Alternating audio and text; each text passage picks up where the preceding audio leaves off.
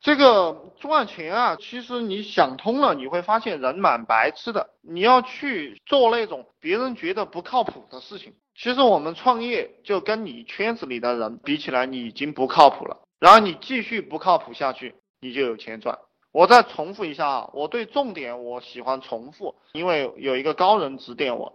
他说重点我们就要重复三十遍、三百遍。很多人他不喜欢重复这些重点，那他就会变成一个废物。我虽然说现在给大家讲，我每天早上五点钟起床，读两个小时文言文，我以前是根本做不到的。我为什么可以做到每天早上五点钟起床？就是因为我不断的重复，我要五点钟起床，我要五点钟起床。当我知道这是一个真理的时候，我就重复它。当我知道读书对我有好处。能够给我带来巨大财富，能够丰富我的精神的时候，我就不断的强调读书对我有好处，读书对我有好处。这个过程开始是很难过的，然后随着你不断的强调这一点，不断的重复，然后你就接受了，然后你再不断的强调，不断的重复，然后你就形成了一种习惯，再不断的强调，不断的重复，然后你不读书，不早上五点钟起床，你就会后悔，你就会难过，甚至于说一周过后你还记得。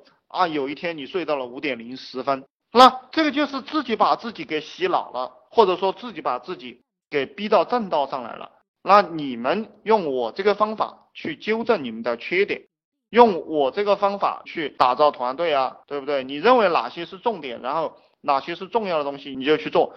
那兄弟们，你们有问题问哈，今天来的人特别的少，然后跟大家单独讨论，都都是蛮好的。这个。人学东西最快是和人讨论，其实不是在那个地方看书，也不是在那个地方冥思苦想。这个孔夫子虽然说讲了两句话，学而不思则亡，思而不学则殆。光学习不思考不行，光思考不学习也不行。光学习不思考要累死，光思考不学习要迷茫。呃，你看这个孔夫子，他就是带了三千弟子，然后不断的跟这些弟子不断的交流碰撞。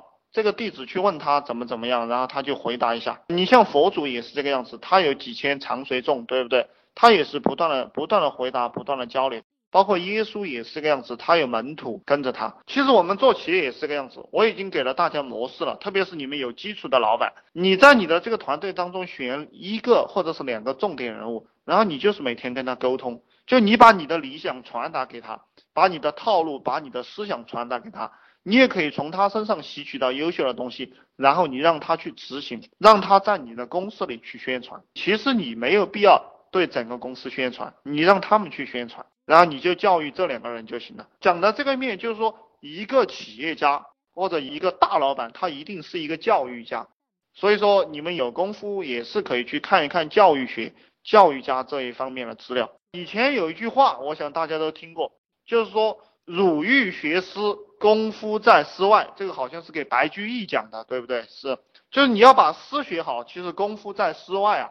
你纯粹是读诗，你是读不好的。你要去感觉这个世界，要去感知这个世界。我们当老板也是这个样子。你纯粹是学什么管理学啊？你好像跟老板有关的这些策略啊，实际上你是混不好的。因为功夫在当老板之外，功夫在哪里呢？就是我经常给大家提的社会学。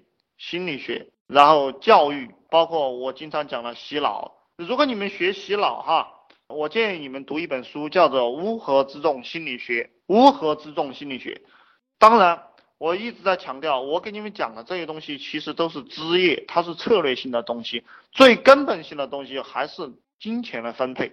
但是金钱要在制度的管理下去分配。为什么说最根本的是金钱的分配呢？因为我们大家都是聪明人，特别是这样一个时代，你把钱给他拿少了，实际上他心里跟明镜似的，因为信息都是透明的，他值多少钱，实际上他心里有数。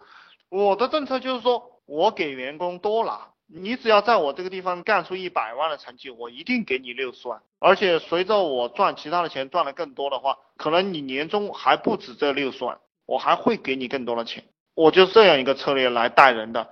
那当我以这样一个策略带人，实际上他就成了大老板，他跟我合作，他成了大老板。那么我要求他上心，他肯定也愿意上心。我不要求他上心，他也会上心，因为他拿到更多的钱了。那到了这一步过后，你就会发现，其实管理啊，其实策略啊，其实这些东西都不重要了。所以说我讲，一个企业最牛逼的就是把政策搞对头。把策略搞对头。我以前不能理解党为什么老是去开会，为什么整个政治协商会议那样没事就浪费几个月，然后不断的在那里讨论。我现在才理解，这个就是一个国家的机制，一个国家最核心最重要的东西。那么我们把这一套搬到企业里来做企业，同样能让你这个企业发展壮大。